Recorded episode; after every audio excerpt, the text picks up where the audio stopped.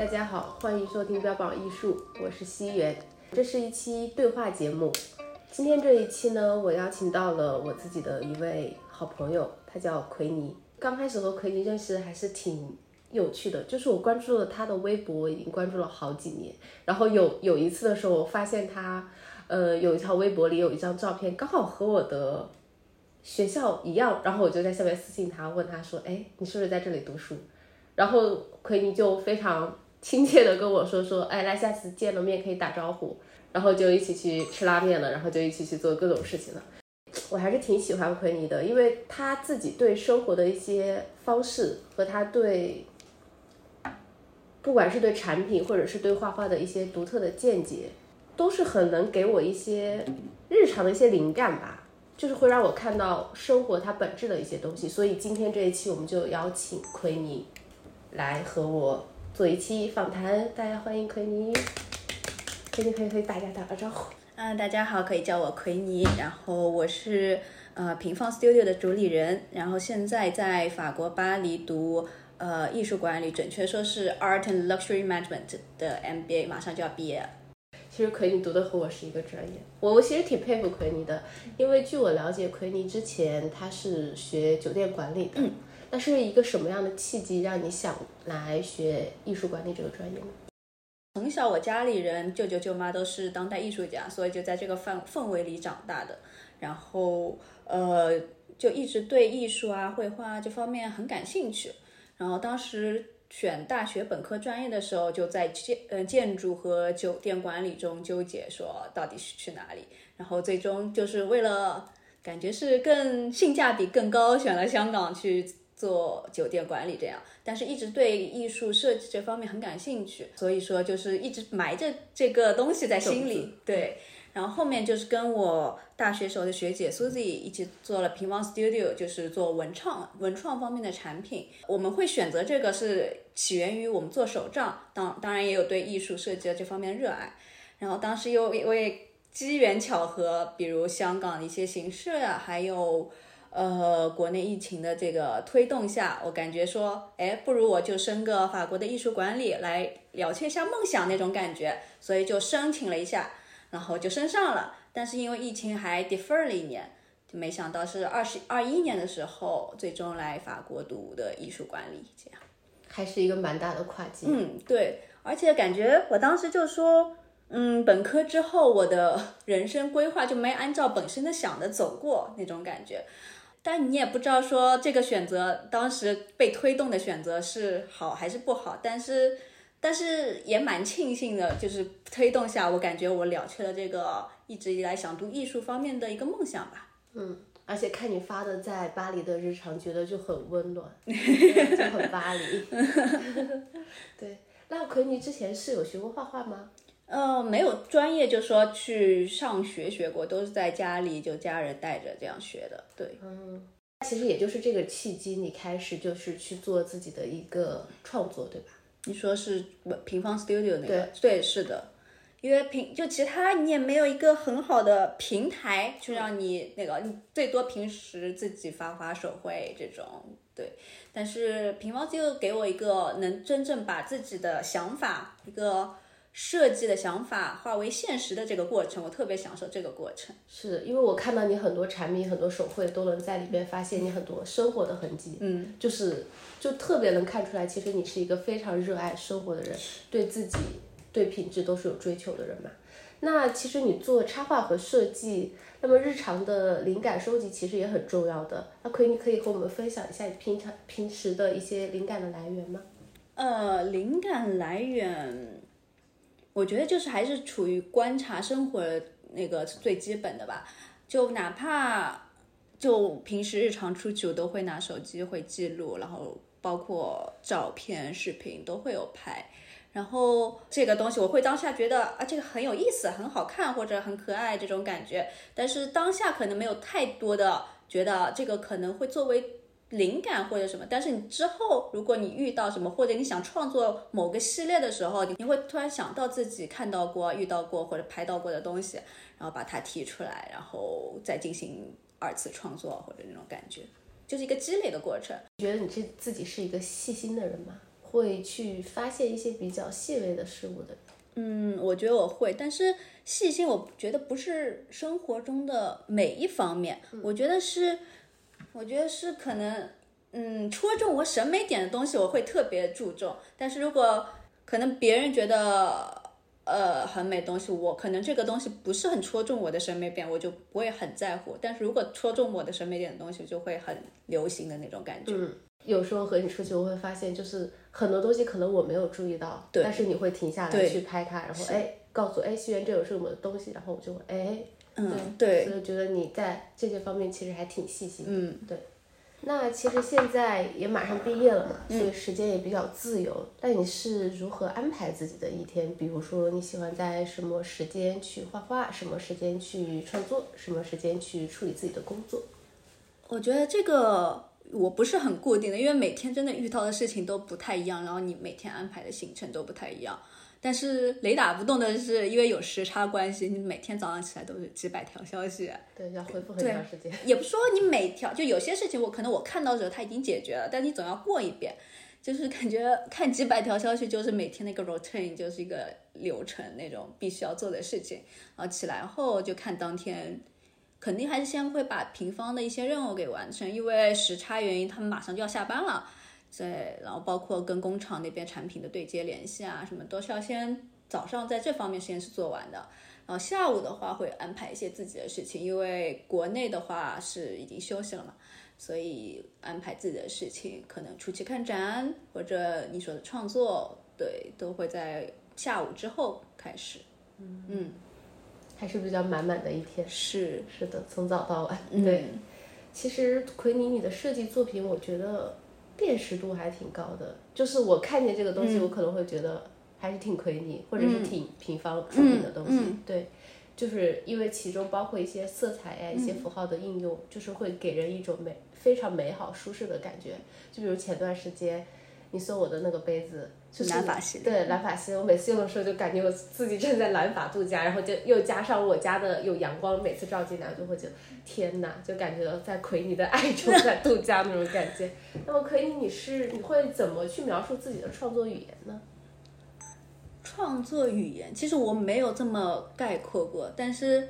因为。我觉得我创作的东西，无论是产品也好，还是视频或者照片，都是的确是有我自己的一种调性在的。就我想传递的是一个比较真实的我，对，然后我真正我感受到的东西，比如你刚刚说的南法系列，就那个杯子啊什么的，那些去海边阿里阿拉 plush，都是我就是想出来的。然后我觉得就是觉得我当时体会到时候，我觉得特别美好，我想把这份美好、这份回忆给传递给大家那种感觉。是我觉得平方的很多东西都特别的温暖人，就是想融合自己的生活，然后比嗯把比较治愈的能量给大家。线下见你的感受其实是很相像的，就很治愈吗？对，就很治愈。然后就是和网上的就是一样，我觉得这是在这个时代其实很少见的，就是网上的人他其实和真实的人是完全一样的。对，我想保持一个比较真实的自我。对对对。所以，甚至在线下认识了，之后觉得还挺庆幸的，就是可以线下做好朋友这样子。对，是的啊。那么，奎尼目前有没有什么喜欢的插画设计师呀？我觉得我喜欢的插画师很多是我的朋友。嗯，是的。嗯，就包括呃，在国内我经经常一起玩、一起创作的殷小维，然后 Summer 还有阿 Key，他们都是，就是我觉得我嗯。我喜欢做他们作品，然后我会去跟他们更更会想让我去跟他们成为朋友那种感觉。嗯，对，感觉我们认识也是通过作品认识的，然后就慢慢机缘巧合，有点像我们俩之间认识那种感觉，然后机缘巧合我们就成为了很好很好朋友。对，那还蛮有趣的。嗯，就很期待你们大家一起做一个什么展览呀，或者。那我们我们也经常跟他们合作，就平方也经常也跟小维啊、跟 Summer 啊有那种作品上的合作。对，我觉得这种方式也挺好的，就把喜欢的插画方式融入自己的品牌，那种感觉是还蛮有意思的。对，刚开始和奎尼聊了很多，就是关于插画呀，关于设计一些比较日常的一些话题。奎尼作为一个，也不是说我们是科班出身的插画设计师，那么就是作为你而言，你觉得插画设计师的前景是什么？前景，你说未来吗？对未来就可以，比如说可以分为在国外或者国内。我不确定在国外或者国内，因为我觉得就以上海来来说，因为我一直生活在上海嘛，之前，然后我觉得他们那边的插画氛围非常好，就是有很多对于插画是很有利的，比如展览啊或者艺术书展啊，就是我觉得不这这方面其实不比巴黎这种机会少，所以我觉得国内现在对于插画的创作前景还是挺好的，然后不同插画师也可以以不同的方式来。谋生吧，呃，他们可以选择在网上进行插画创作，与品牌合作，也可以自己出产品，就像我们这种，呃，把脑海中的想法化为现实的那种过程，就看每个插画师选择的方式不同吧，然后也有不同的一些谋生手段，我觉得这个前景还是挺好的。嗯，是的。奎尼在巴黎，他是学艺术管理。那你学习艺术管理，其实对你平常的做插画设计、产品设设计有什么帮助吗？准确我学，嗯，准确来说，我学的是 Art and Luxury Management，就是艺术与奢侈品管理。所以我们的课程设置呢，就是一半是艺术，比如艺术史啊，呃，艺术设计啊这方面的课程，然后一半是商科方面的课程。所以。嗯，我觉得跟我品牌的那个还是蛮有相关性的，所以我觉得我学这个完没，嗯，完全就是跟我平方是有关联的，所以会选择这个专业，而不是选择完全是 contemporary art 非常纯艺的那个方向。然后学这个专业的话，嗯，就包括呃，我说分为两个方面的课程，比如艺术方面和商科方面。然后首先是艺术方面的话，就说。嗯，我以前没有系统性的学过艺术，然后这个这些课程让我很系统性的学了艺术史，这是很大很大的收获。对，虽然你平时也会就是说去了解啊，你对你对某个艺术家喜欢的话，你会去了解啊他是怎样的一个风格，但是都是一些很零碎、很碎片化的一些学习。但是去上艺术史课的话，就是一个很系统的，按照时间顺序。然后看到一些不同的艺术风格的变迁，我觉得这个还是非常有用的。嗯，然后商科的方面的话，这方商科方面的课呢，又跟我之前学酒店管理学的商科方面是很不同。它会以一个艺术的角度，或者当下呃法国这边奢侈品牌的角度去告诉你，呃现在的一些商科的一些规则啊什么的。然后特别是从艺术角度，就还蛮。对于我还蛮新的，因为以前都是从什么酒店啊那种角度，然后从艺术的角度的话，我觉得嗯可以带来不同的一个思维吧，嗯，然后特别，然后还有说是从奢侈品牌的角度的话，奢侈品牌因为现在奢侈品牌和艺术家合作是一个趋势，在这个趋势下，我会了解到，哎，他们到底是怎么合作的？包括我的毕业论文，其实探究的就是。呃，LV 和呃穆拉卡米就是路易威登，路易我说了法语是不会说中文了。路易威登和村上隆的一个合作，因为他们的合作是属于，呃，是属于 LV 在众多的艺术家合作中持续的时间最长的十三年，然后，然后又是那种比较有影响力，大家就对于 LV 的呃艺术家合作，如果。第一个想起来的，或者看到产品就会知道啊，这个系列这个合作我是知道的，所以就探究了他呃他们合作背后成功的原因，就这种细呃深入细微的探究，我觉得对我呃对于我之后品牌的运营啊这方面都还是挺有影响的。嗯嗯，那亏你可以和我们聊一聊就是奢侈品嘛？奢侈品，对，就是怎么看待奢侈品这件事情？因为其实现在在。国内就是不不管是国内还是全世界，就是有很多品牌，嗯，它可能刚开始不算是奢侈品，嗯，但是有越来越多的人去捧它，去吹它，嗯，然后它的价格就慢慢的提升，后来就变成了一个打引号的奢侈品。我觉得这种就你刚刚说的这种，嗯，它一开始定位不是奢侈品的话，然后被抬高价格，有点像是。嗯，潮牌那种概念，但奢侈品的概念就是一开始它的定价就是很高，它针对的它的 target customer 就是高消费人群的那种算奢侈品。对，就如果是被抬高的价格，其实他们是够不上奢，就是对够不上奢侈品的感觉的。对，嗯，有些奢侈品它像老牌那些什么什么 Chanel、LV、迪奥这种，他们也要创新，不然他们也缺乏社会竞争力，因为他们是老牌奢侈品，他们他固然他们的经典款很经典，也很多人会买，但是他们如果一直不更新，他们的 customer 也不会去一直那么那个，他们还是要跟上这个时代的潮流，然后他们也会就是我们说就会寻找自己的 differentiation point 吧。包括刚刚我说的艺术家合作，其实属于他们 differentiation 的一部分。所以这会是奢侈品和现当代艺术家的合作，可能会成为未来一个奢侈品的设计上的一个趋势吗？呃，我觉得是的，而且不只是未来，就他们已经是做了很多年了这方面。对，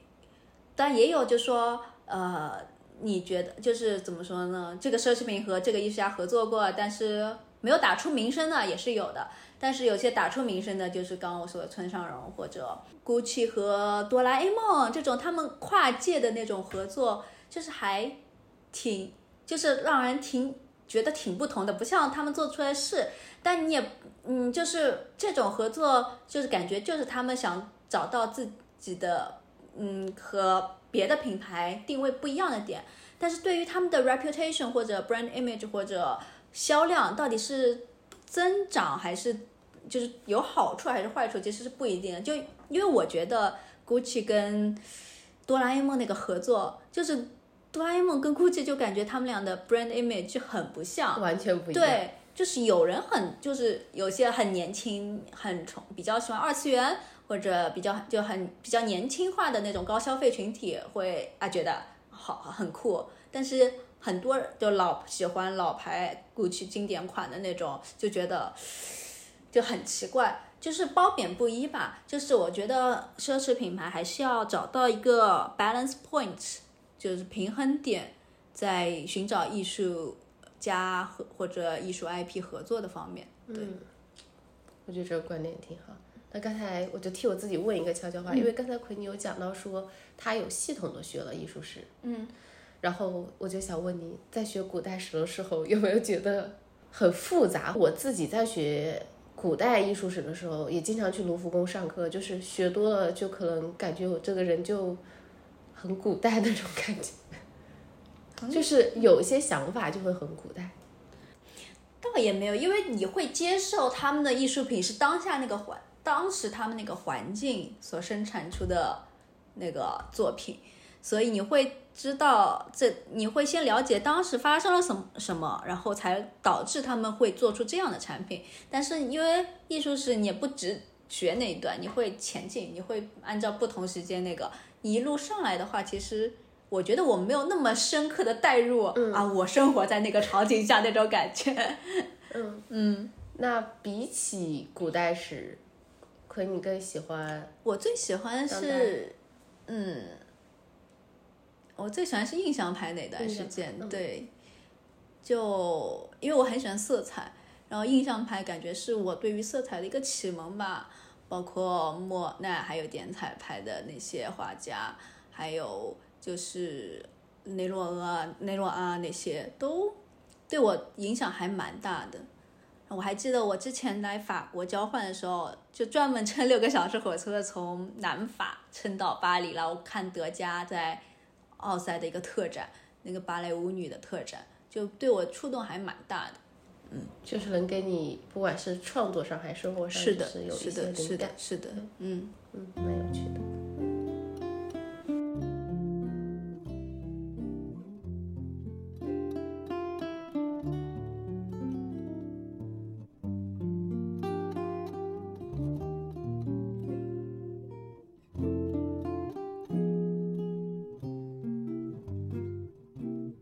在去法国学习艺术管理之前经历了些什么呀？经历了些，就我香港大学毕业之后，我在香港工作一段时间，但是那时候局势动荡，然后我回来了，然后回来又碰上疫情了。但是觉得你生活不能被这种就打断吧，你就不能停步不前吧。所以就是平方，我觉得就是也是给我，因为平方一开始我们都没有拿当做主业在做，我们都是那种 part time，然后为了兴趣，可能当时是几个月上一次新，上一个系列那种感觉。但是到那个就是真正的那个时候，我觉得是把平方当成了主，就是回上海之后，我把平方当成了主业，然后呃奋斗了一两年这样。然后当时就是整个进程，就设计的进程、上新的进程快了很多。嗯嗯，然后就当时也申请了艺术管理，但是因为疫情，然后延后了一年，所以在上海就待了一两年的这样子。嗯嗯，那巴黎其实是一个相对自由的地方，那你可以和大家分享一下你在这里的生活吗？我在这里的生活，嗯，刚开始来的时候还是处于很在适应的阶段，然后就开始上学。第一学期都特别忙，就是那种几乎是朝九晚五，然后特别是进入冬季冬令时那种，就早上进学校，晚上出来就一天怎么不见不到怎么阳光那种感觉。但是后面第二学期后面就松下来一点，就好一点了，包括有假期啊那些，然后就而且就是在巴黎生活久了，也就渐渐适应下来，也不说是语言方面啊或者什么，就是。你能给你能接受这里的节奏、一些生活方式、一些模式，嗯，就渐渐习惯下来了吧。对，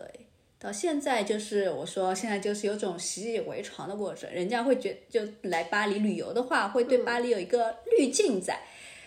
对，就觉得很浪漫啊，或者很法式啊什么的。但是我觉得生活在这生活久了，就真的就一切习以为常了。但是还是有生活中一些很。就说戳中我审美点东西，我觉得啊，好心动啊，那种感觉还是会有存在的。嗯，奎尼，你从香港又或者是从上海来到巴黎，其实还是不一样的地方。嗯，对，很不一样。尤其是巴黎，它和香港其实都被誉为什么时尚呀、什么繁华之都，各种。就是那你觉得巴黎的生活对你有没有什么影响？就是各个方面的。嗯，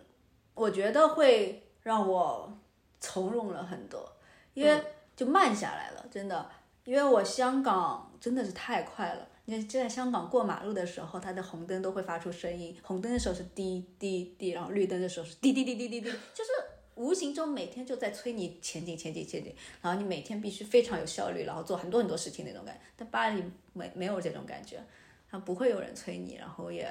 你爱怎样怎样，按照自己的节奏生活那种感觉，对。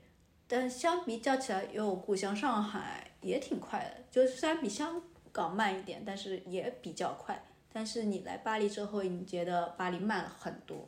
是是，嗯，其实我一开始是不适应的，这里各种的 inefficiency，你你拿一个银行卡拿一个月这种这种事情，但是你后面真的是遇到这种事情，你习以为常了啊，这就是巴黎，这就是法国生活，对，然后。别人对于巴黎的旅什么浪漫、什么繁华、什么时尚，时尚是时尚，嗯，其他繁华和浪漫，我觉得是相对而言的。就说繁华，你要看什么样的繁华，你是什么？你是高楼大厦那种，肯定比不过上海这种吧。但还是那种晚上那种灯光，可能古典式那种繁华，可能是有对浪漫，而且也是。也是一个相对而言的，就肯定不什么罗曼蒂克这种。我生活在巴黎，我是没有觉得这样的。特别是我的一些法国朋友，对于法国这个浪漫这个标签，他们都特别嗤之以鼻，他们就真的不觉得是这样的。对，所以浪漫的话也是一个相对而言。但是你有时候会觉得巴黎的生活是有点浪漫的啊，就是呃地铁站转角那种。演艺术街头演演奏家演奏的真的很不错，嗯，然后还有一些呃，比如说每天不说每天，就说偶遇到的晚霞这种是会觉得很浪漫，但这种浪漫其实每个城市都会有，对，是就是看你从什么样的角度对是没错，对，那你觉得巴黎最吸引你的是什么？最吸引我的。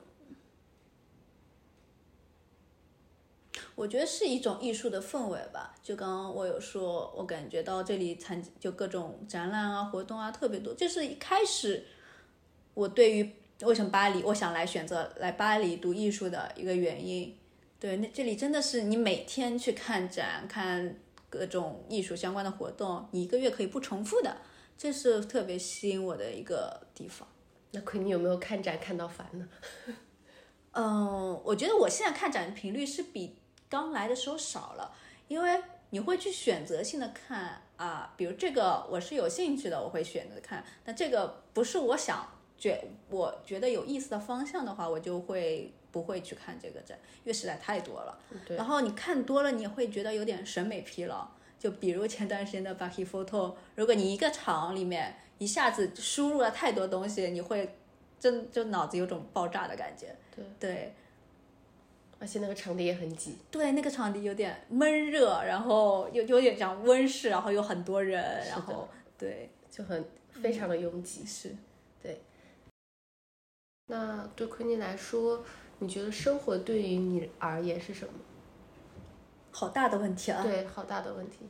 可以和大家聊一聊。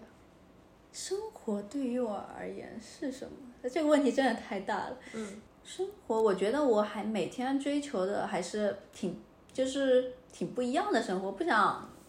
嗯挺一成不变的。就包括你刚刚问我一天的安排，我没有固定的安排，但我希望每天都过的是不同的、精彩的。对，嗯，是这种感觉吧。而且你会安排的就是很有层次和很丰富的。嗯，对，我会尽量的安排的很丰富，在体力与精神的允许的情况下，对。但我觉得我的体力和精神就是没有没有很多人那么充沛，就是有些人就而且还是要看自己真正想追求的是什么吧。就我有同学是真的是一天可以去五六个画廊的 v a c n i s a 去去社社交 social 的人，但我虽然我的 MBTI 是 E，但是我是一个非常趋向于中间的 E，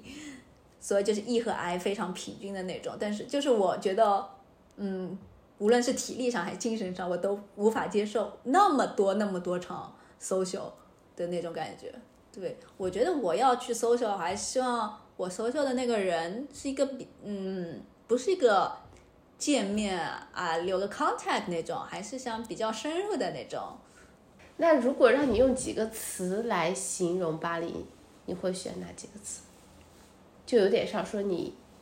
生活的巴黎，嗯，对于你而言是哪几个词可以大概概括一下？挺自由的，自由随意但没效率，就的确不是都是好词，但是就真的是我对巴黎最真实的感觉。就他们就是因为自由随意，很放纵自己，然后导致的没有效，就不会按部就班，一定要把这件事情今天完成，他们不会这样的，是那种感觉。就有点拖延，对，而且不准时。是的，对，差评。差评。但是你会在你巴黎，你在巴黎生活久了，你就觉得啊，好正常啊，这种事情，就真的是习以为常了。就以前还会很生气的对待这种事情啊，为什么我的文件还没下来呢？然后现在就啊，太正常了，等等吧。嗯是，其实我还是蛮喜欢你平时的一些穿衣的，就是在、哦你在搭配上有有没有什么想和大家分享的？嗯，因为就是不管是你的色彩还是你的配饰，其实都蛮有意思的。就像上一次我见你穿了一身，就是上半身穿了红色，然后你的配饰，就觉得很很很搭调吧。嗯，就是我觉得这才是我，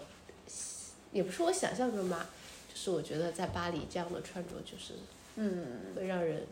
很舒服。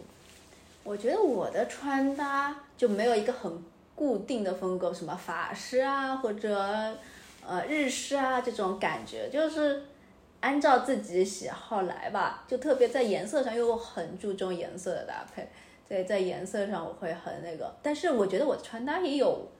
有再来来巴黎之后有点变化，因为接触了更多品牌，包括我学的是这方面奢侈品牌啊什么，会接触更多品牌设计，然后会对。呃，会对以前不了解的一些或者有刻板印象，比如我前段时间去山本耀司的特卖会，就我觉得我不会买山本耀司，因为不是我的风格那种黑色那种。但你进去的时候，你会发现其实是不止黑色的衣服的，不止那种全黑的衣服，而且它的剪裁真的太棒了。就上身之后，真的会觉得与众不同。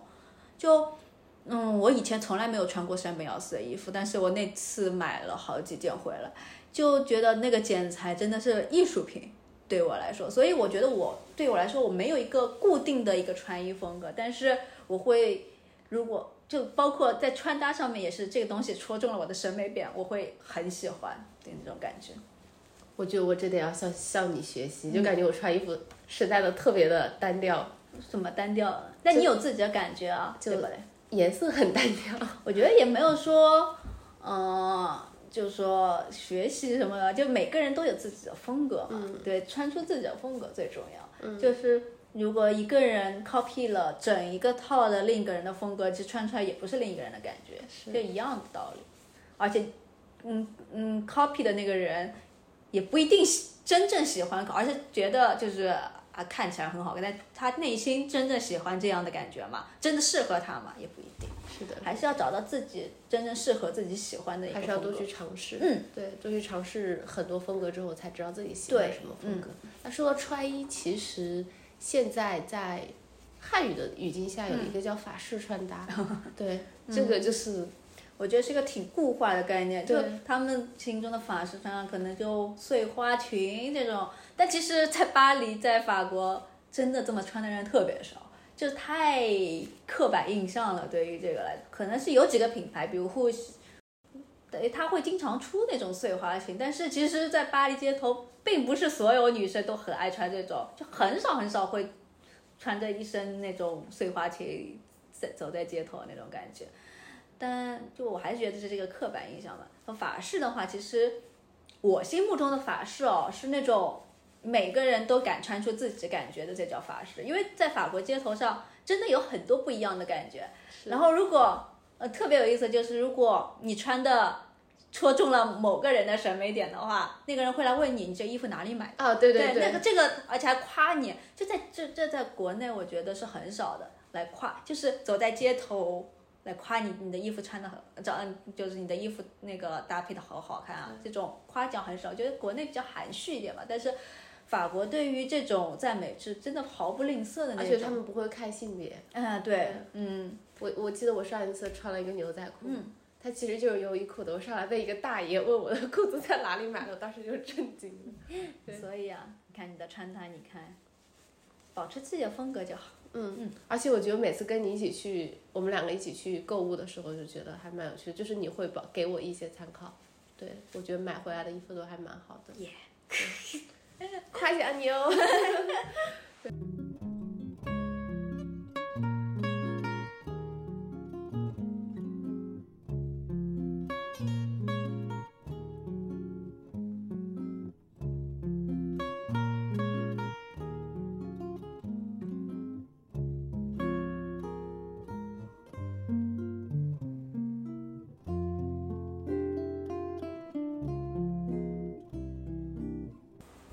你可以和大家讲讲讲你的 vlog 吗？其实我觉得你的 vlog 还挺有趣的，就是会有很多生活的呀、旅行的呀，还有就是各种方面的。嗯，vlog 的话，我还是因为我不像他们是说很多解说性质的，我就是还是想跟刚刚一样，说想展现一个真实的自己的生活，包括自己的日常生活还是旅行这种，都是想保持一个很真实的状态展现给大家。在保持真实的同时呢，就想发现，就像刚刚说的，发现一些生活中戳中我审美点的东西，然后去分享给大家。会不会遇到有时候就是素材太多，然后剪不完，然后就是没有及时更新，遇到催更的问题，会怎么去解决？嗯，我我素材真的囤囤了很多，到现在我还有很两期旅行的，还有一期日常的，就是过期的日常的 没有剪。但是因为我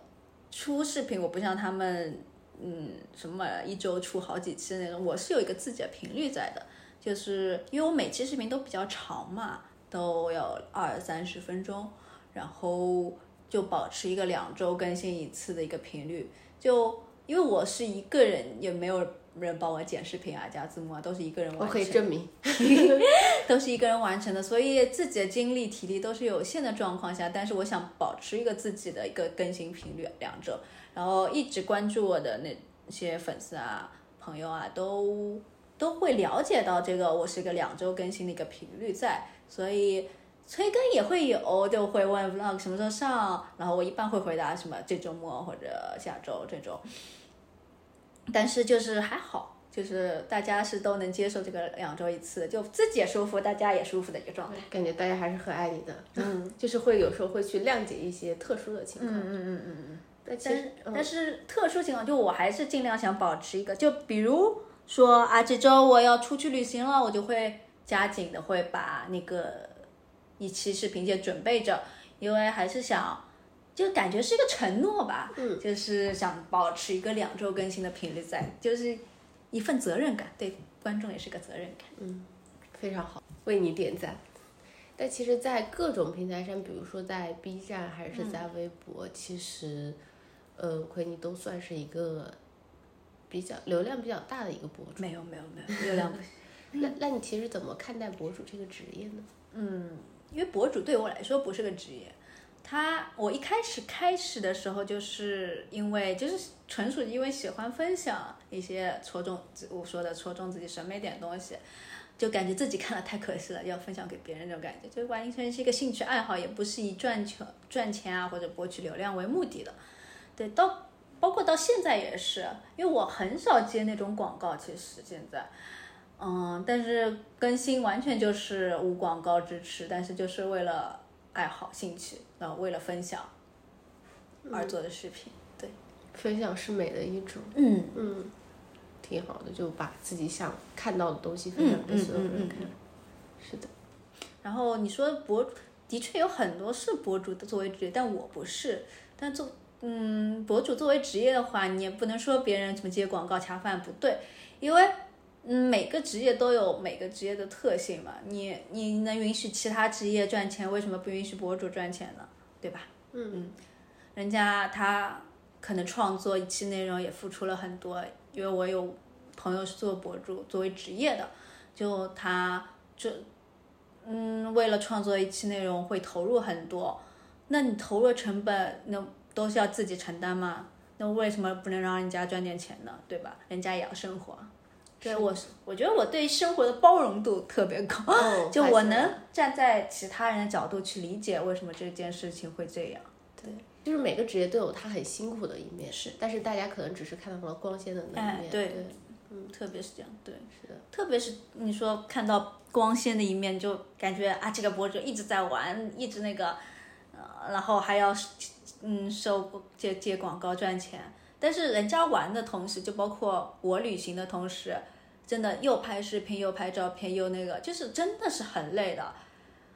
嗯。不是说不只是体力，精神上真的是你脑子感觉是有时候会转不过来。对，而且你要背很多的东西，嗯尤其是奎尼每次还我已经好了，我都买的都是小设备。他们如果是大的那种单反拍出，嗯，带出去拍视频，还有什么航拍啊那些大家伙，是真的会，嗯，可能别人看起来可能只有五分钟，但其实可能他们耗费了五天，嗯甚至更长的时间。对。